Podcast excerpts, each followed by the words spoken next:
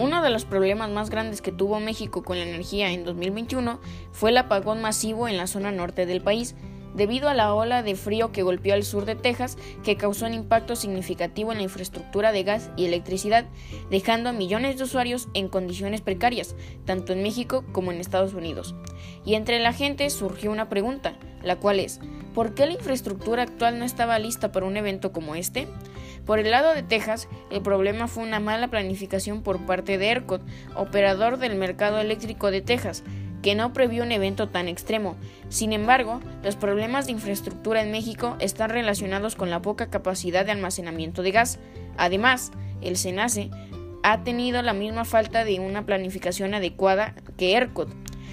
Además, la percepción de que la CFE carecía de una estrategia de cobertura adecuada para fijar un precio del gas ha tenido de alguna manera un impacto significativo en la capacidad de la empresa estatal de servicios humanos para promocionar suficiente capacidad de generación al mercado, ya que la falta de generación de gas de CFE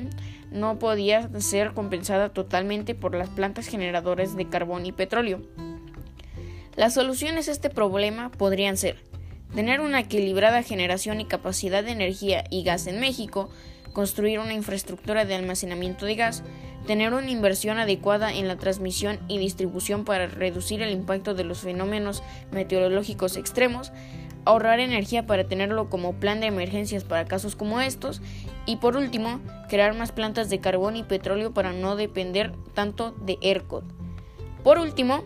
Eventos como esta gran congelación subrayan la importancia de contar con programas y políticas de planificación adecuadas para la gestión de riesgos.